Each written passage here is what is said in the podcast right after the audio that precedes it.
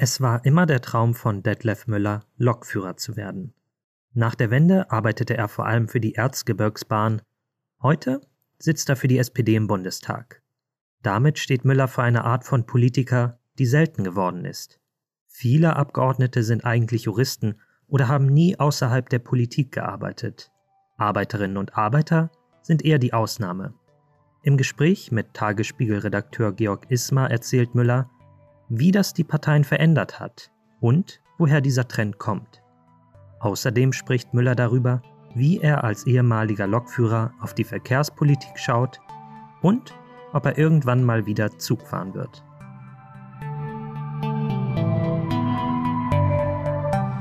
Eine Runde Bundestag. Der Politik-Podcast des Tagesspiegels.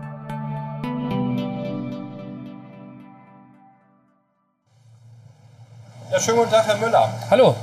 Wir stehen hier direkt vor Ihrem Büro. Sie gerade da oben abgeholt. Äh, es ist ein bisschen ungewöhnlich, weil Sie jetzt nicht direkt im Paul-Löbe-Haus sitzen, auch nicht im Jakob-Kaiser-Haus, sondern hier schräg äh, gegenüber von der ARD, wo eigentlich relativ wenige Abgeordnete sitzen. Äh, wie ja. ist es denn dazu gekommen? Als nächstes Mal bin ich ja 2014 nachgerückt vor Wolfgang Tiefensee.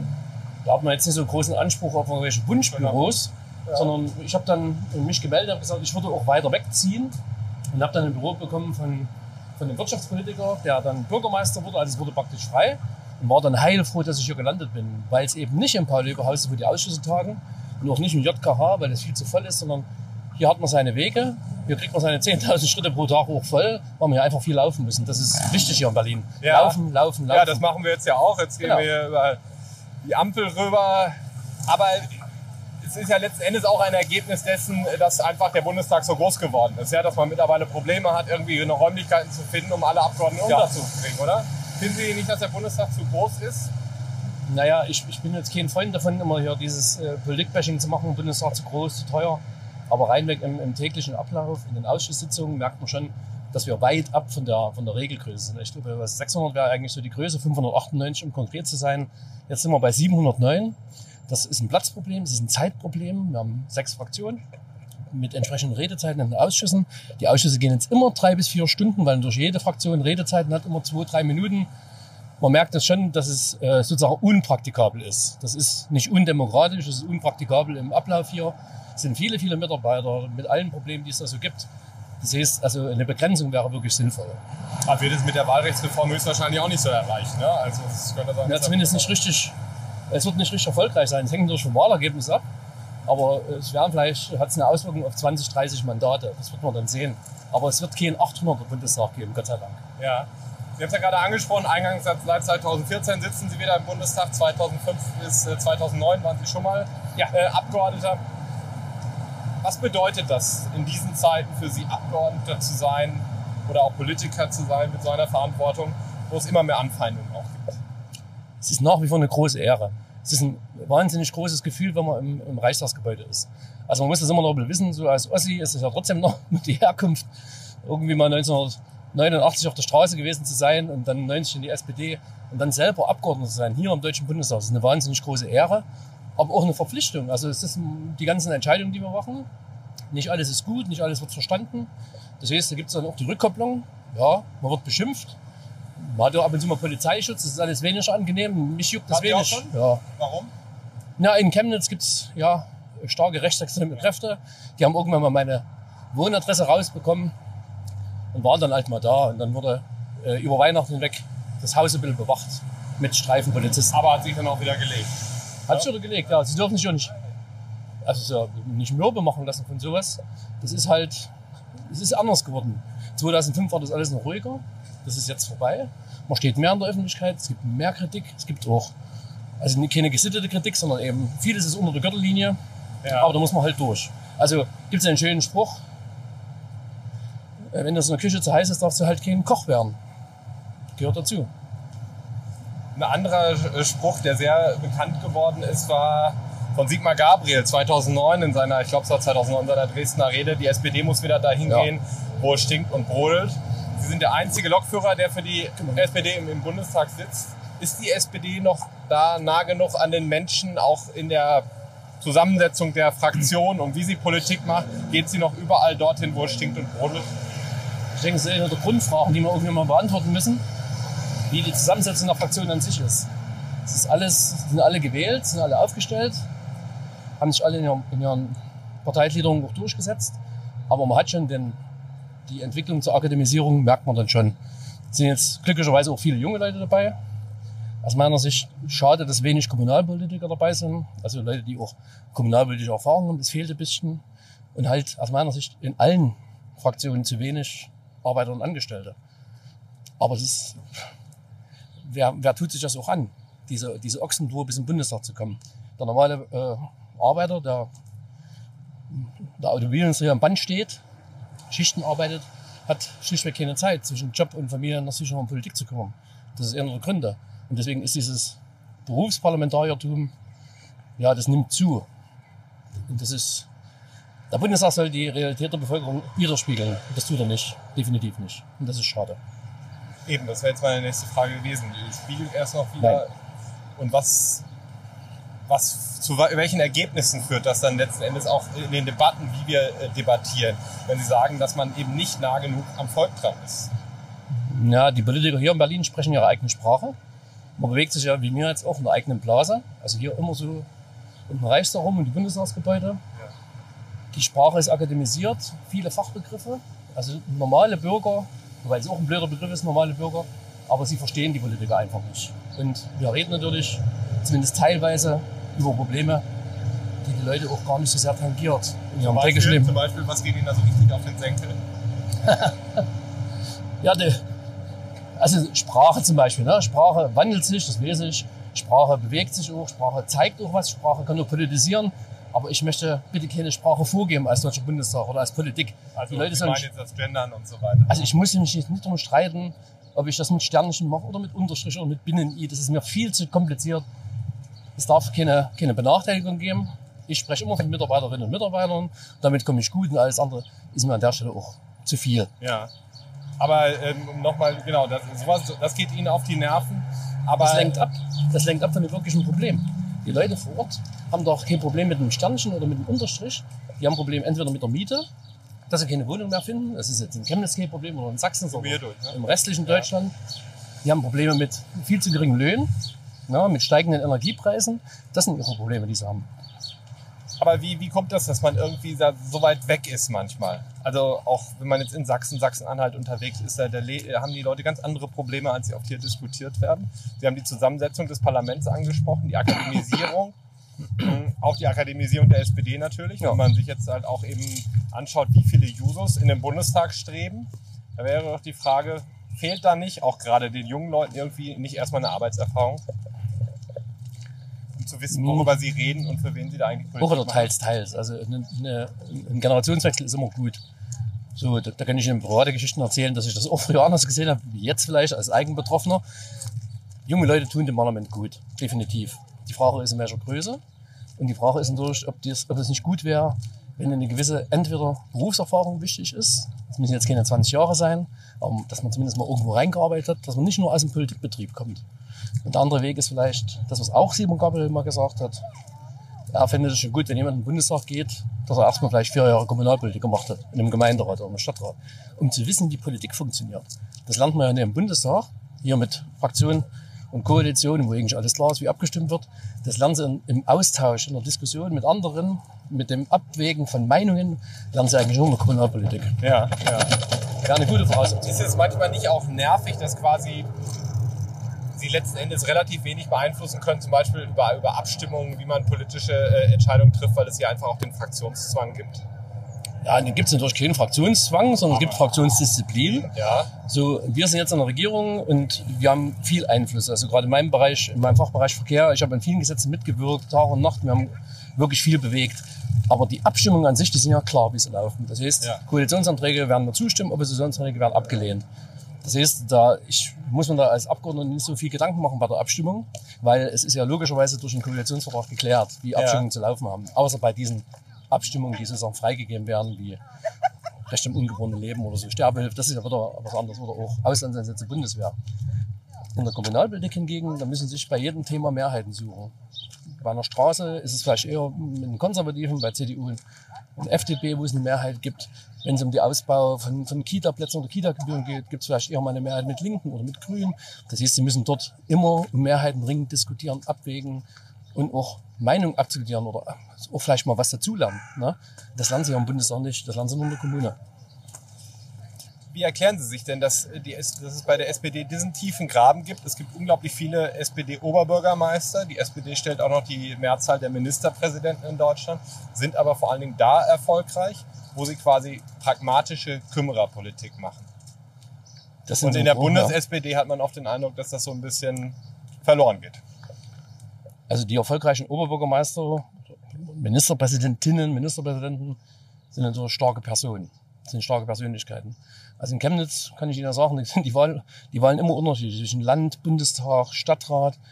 Und jetzt war letztes Jahr im November Oberbürgermeister war, es gibt einen SPD-Oberbürgermeister. So, starke Person, Fachmann, kommt aus der Wirtschaft, wird gewählt, weil er eben eine Person ist.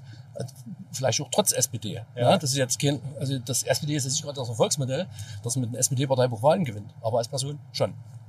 Und hier, Bundespolitik ist halt mehr oder weniger Parteienpolitik. Wir haben einen Vorsitzenden Duo, das ist gewählt, alles demokratisch. Die führen die Partei, machen das auch ja, gut oder manchmal nicht so besonders gut, aber es ist zu akzeptieren, wie es läuft. Mhm. Aber wie gesagt, vor Ort brauchen sie starke Personen. Ja, wir hatten ja schon ein bisschen gesprochen, auch über den, den Querschnitt des Parlaments. Sie sind Lokführer. Ja. Wann sind Sie das letzte Mal selbst gefahren? Und wenn Sie da, äh, ist ja auch immer früher auch ein Traumberuf gewesen, was konkret können Sie hier im Bundestag für die Lokführer erreichen? Pünktlichkeit. ich setze ja sehr auf Pünktlichkeit. Wenn der Ausschuss 9 Uhr beginnt, fange ich auch 9 Uhr an. Und ich warte nicht noch mal 10 Minuten, bis alle da sind. Das gilt auch für die Arbeitsgruppe, für die Fraktion. Termine und Zeit, für mich gilt Pünktlichkeit. Das ist also nicht bloß eine Frage der Pünktlichkeit an sich, sondern auch eine Frage des Respekts gegenüber anderen, die sich also an Zeiten halten. Ja. Dieses permanente zu spät kommen hier in Berlin geht mir mörderisch auf den Keks. Also das ist furchtbar. Also dieses mit Absicht zu spät kommen, um die eigene Aufmerksamkeit dann zu erhöhen, ist fürchterlich. Wer macht das? Wer macht das? Sigmar Gabriel hat das, glaube ich, früher sehr gerne gemacht. Also dieses Warten auf einen, ne, dass man Rest warten lässt, bis dann die Hauptperson kommt, ist einfach eine, eine Unsitte hier. Das ist nicht besonders nett. In der Fraktion oder worauf bezogen? Fast überall. Ja, ja. Das ist nicht gut. Lokführer vom, vom Beruf her, es ist mein Traumberuf gewesen. Und da habe ich schon beide Traumberufe ja erfüllt. Lokführer und Bundestagsabgeordneter. Sie haben viel Verantwortung für, für ein paar tausend Tonnen Güter, die sie fahren oder für Personen. Das Gleiche haben sie hier im Endeffekt auch mit ihren Entscheidungen. Mhm. Also Verantwortungsbewusstsein gehört dazu. Ja, und das letzte Mal gefahren bin ich, glaube ich, 2013. Ich könnte jetzt, äh, ich könnte es jetzt wieder, ich darf es natürlich nicht. Sie müssen Viel im Erzgebirge gefahren, ne? So bei der Erzgebirgsbahn, ja. Sie brauchen ja 100 Stunden im Jahr, diese fahren, aktiv fahren, um die Lizenz sozusagen äh, zu erhalten. Die können also nicht einfach draufsteigen und jetzt mal ja. losfahren.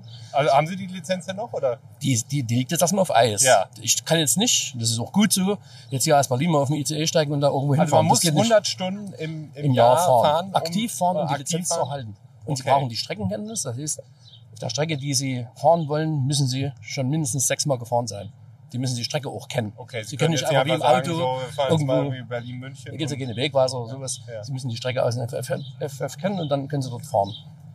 Und, und was müssten Sie tun, um die Lizenz dann wieder zu erneuern, wenn Sie sagen, die liegt jetzt auf Eis? Ja, ich müsste also meine Prüfung wieder machen, müsste wieder fahren. Praktisch wie, wie Fahrschule machen, zwei, drei Schichten. Ja. Dann würde ich eine Prüfung ablegen müssen und dann geht's weiter. Ja. Das ist auch gut so. Wenn Sie jetzt eben, Sie sind ja hier sozusagen sehr stark, wir sind jetzt hier vorhin am Paul-Löbe-Haus äh, vorbeigegangen bei den Ausschüssen, sind auch im Verkehrsausschuss. Ja. Was würden Sie sagen, mh, hm, was so auch ein persönlicher Erfolg war in der jetzt zu Ende gehenden Legislaturperiode und wo, sagen Sie, hat man vielleicht auch falsche Weichenstellungen gemacht? Also ich bin sehr zufrieden mit dem, was wir im Verkehr gemacht haben, vor allem das, was alles, was Bahnpolitik betrifft. Also weil es ja durch Corona auch viel, viel mehr Geld nochmal gegeben hat. Ne? Ja, selbst vor Corona, also was wir schon ja. beschlossen haben für die Bahn, was also Regionalisierungsmittel, Klimapaket, Investitionszulagen. Die Bahn hat noch nie so viel Geld bekommen wie als in dieser jetzigen Legislaturperiode. Wir haben viel von öffentlichen Nahverkehr getan, das war wirklich sehr erfolgreich. Ich habe auch, wie gesagt, mein Regionalisierungsmittelgesetz oder Gemeindeverkehrsfinanzierungsgesetz, alles sehr technisch wo die Kommunen wirklich davon ja. partizipieren, wo sie neue Strecken bauen können und mit 90 Prozent Förderung vom Bund, das gab es früher alles nicht, können sie machen und das ist ein richtig guter Schritt, sagen wir, zur Verkehrswende. Das haben wir getan. Bin ich auch sehr zufrieden. sind vielleicht nicht überall richtig durchgekommen, man hätte auch noch mehr machen können. Es sind auch viele Sachen in der Umsetzung vom Ministerium, das so langsam geht. Beispielsweise Elektrifizierung, da hängen wir unseren Zielen noch hinterher. Das ist schade. Ja. Aber ja, aber es hat, wird jetzt ja doch nochmal einen deutlichen Schub geben. Also ich persönlich bin zum Beispiel ein großer Fan der Nachtzüge. Ja, Ne, dass man da in Europa wieder viel mehr Verbindungen auch hinbekommt. Äh, wobei ich nicht verstanden habe, warum die Ja, das eingestellt worden Ja, sind. das, sagen, das war damals eine unternehmerische Entscheidung der Bahn AG. Die Bahn ist eine Aktiengesellschaft, die entscheidet autark im Sinne ihrer Aktie, äh, Aktiengesellschaft fürs Unternehmen. Und die Nachtzüge haben sich halt nicht gerechnet. Jetzt Mhm. wissen wir aber, wir wollen den Bahnverkehr stärken, wir wollen auch die europäischen Großstädte miteinander vernetzen. Da wird es Nachtzüge geben. Die braucht man einfach. Also muss es ein Umdenken geben und das hat stattgefunden und es wird wieder Nachtzüge geben. Ja. Würden Sie denn selbst auch wieder Zug fahren, wenn, wenn Sie nicht mehr im Bundestag sind? Ich war jetzt auch immer Zug. Also, Nein, ich meine, ich meine als Lokführer sozusagen vorne. Wenn ich nicht mehr im Bundestag bin, gehe ich zurück in meinen Beruf. Ja? Definitiv. Das ist ja. für Sie- Ja. Und das ist auch ganz wichtig. Das ist auch so ein, so ein Punkt, wo viele Abgeordnete sozusagen ja, ihr, ihr Leben dran oder ihre Lebensplanung dranhängen am Bundestag, die in ein großes schwarzes Loch fallen, wenn sie Ja. mal nicht gewählt werden. Das ist mir ja 2009 Ja. auch passiert. Ich hatte aber meine Kommunalpolitik und meinen Beruf. Ich kenne viele, die damals 2009 rausgeflogen sind. Haben sich auch viele in Vereinen noch oder engagieren Sie sich ja auch Ja, noch und, und Aber Feuerwehr und so du, weiter. du brauchst eine Rückfallebene. Du brauchst sozusagen ein Netz, was dich auffängt. Also die haben, viele haben ja damals so, so eine Art Bedeutungsverlust gehabt. Niemand lädt mich ein. Keine Presse kommt mehr. Ich bin einfach unwichtig. So. Und dann musst du dich auf dich konzentrieren. Wer bist du? Du hast eine Familie, du hast einen Job und du hast ehrenamtlich noch so viel zu tun. Alles in Ordnung. Das ist wichtig für die Psyche.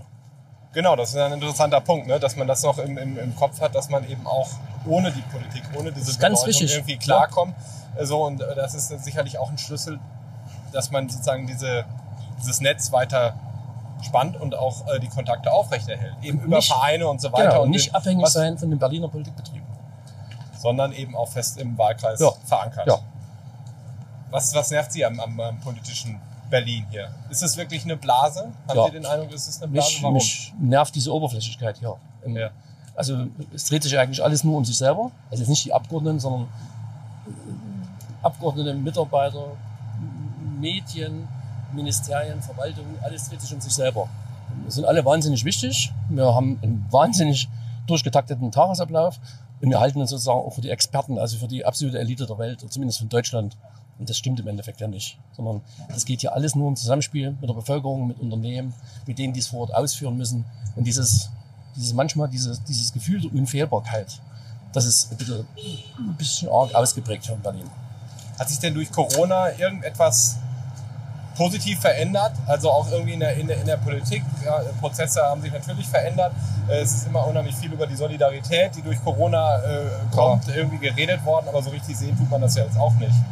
Ja, manches ist zurückgefügt worden. Ich glaube, gerade was man gerade sagt, mit diesen, mit diesen durchgetakteten äh, Tagesabläufen, manches ist zurückgeführt worden auf Normalität. Also wo man dann mal guckt, was, um was geht's denn jetzt wirklich? Jetzt geht's gerade um Krankenhäuser, um Pflegepersonal. Es geht um so, so, so Sachen wie Schutzausrüstung, was wir gerade diskutieren mit Masken und sowas. Also eher die, die, die Basics Ja. in, der, Welt. Das, das hatte ich zurückgeführt. Das ist, glaube ich, wichtig gewesen. Und dass man sich auch mehr sagen wir, um Gesundheit kümmert, um die, auch um die eigene Familie, die eigene Verwandtschaft. Wie geht's denen? Ich muss mehr auf mich, auf, auf mich aufpassen, damit ich die schützen kann. Ist, glaube ich, ganz wichtig gewesen. Also, das hat die Pandemie zumindest gebracht, dass man ein Stück weit mal aus diesem hochgradigen Leerlauf ein Stück weit zurückgekommen ist. Und wenn Sie einen Wunsch hätten für den nächsten Bundestag, was sollte er als zentrales Projekt angehen? Müsste ich jetzt mal sagen, Digitalisierung? Klar. Ja, Also einfach so ganz, ganz persönlich gedacht. Es gibt immer so. so was haben wir denn gelernt? hier- Was haben wir denn gelernt aus der Pandemie? Wir haben gelernt, wo wir weil, äh, eigentlich gar nicht so gut sind. Verwaltungsabläufe, Digitalisierung. Das heißt also, wir wissen, dass unsere Verwaltungsabläufe, unsere Entscheidungsabläufe von der Idee bis zur Entscheidung viel, viel zu lang sind. Also auch Planungsgeschichten, weiß jeder, von der Idee eine Straße zu bauen oder eine Bahnstrecke bis zur Realisierung vergehen 20 Jahre. Das geht so nicht. Wir müssen da pragmatischer werden. Wir müssen Entscheidungen treffen. Und es muss auch digitaler werden. Wir wissen doch jetzt die Möglichkeiten, die es gibt. Wir wissen um die Möglichkeit Videokonferenzen, ist zwar alles total nervig, aber man kann in, in, in kürzerer Zeit viel mehr Entscheidungen treffen, wenn man es richtig anfängt. Ja. Okay. Vielen Dank erstmal. Jetzt sind wir wieder an Ihrem Büro angekommen. Das war sehr interessant, eben auch diese Einblicke sozusagen aus der Sicht des Praktikers äh, Ja. von vor Ort.